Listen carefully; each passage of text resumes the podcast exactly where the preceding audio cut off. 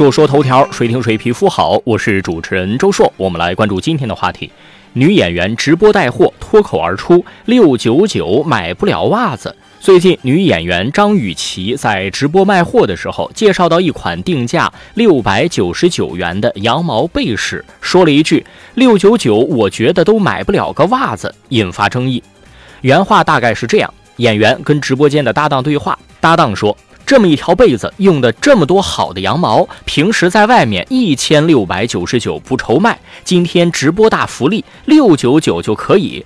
这个时候演员接话说：“哈哈，六九九我都觉得我都买不了个袜子。”引发讨论之后，张雨绮在微博道歉表示语言表达不完整，本意是有一些羊毛袜子六九九买不下来。先不管这个直播带货过程当中演员是不是口误，但是我联想到。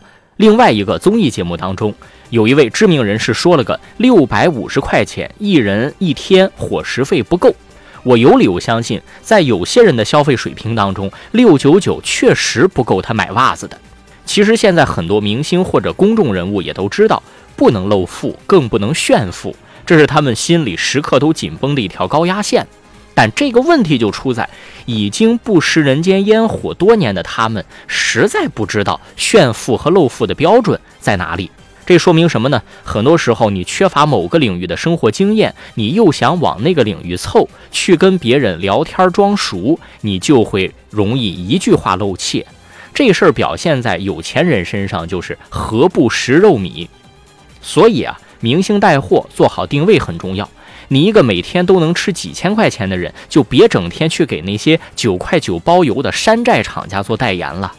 明星带货之所以大多效果很差，就是因为消费者不是傻子，我来买货是买个便宜、划算、真性价比的，而你却想单纯的通过所谓的明星流量，让老铁们为你的高昂坑位费买单，这个逻辑是走不通的。毕竟这是直播卖货，不是明星见面会，更不是粉丝追星的演唱会。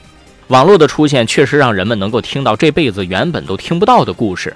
直播的出现让一些原本能捂住的耳朵和眼睛硬生生的挤出来一条缝。希望有些既得利益者们呢，吃肉就自己吃得了，别没事吧唧嘴，这样很容易招恨呢。说说头条，水听水皮肤好，我是主持人周硕，下期节目咱们接着说。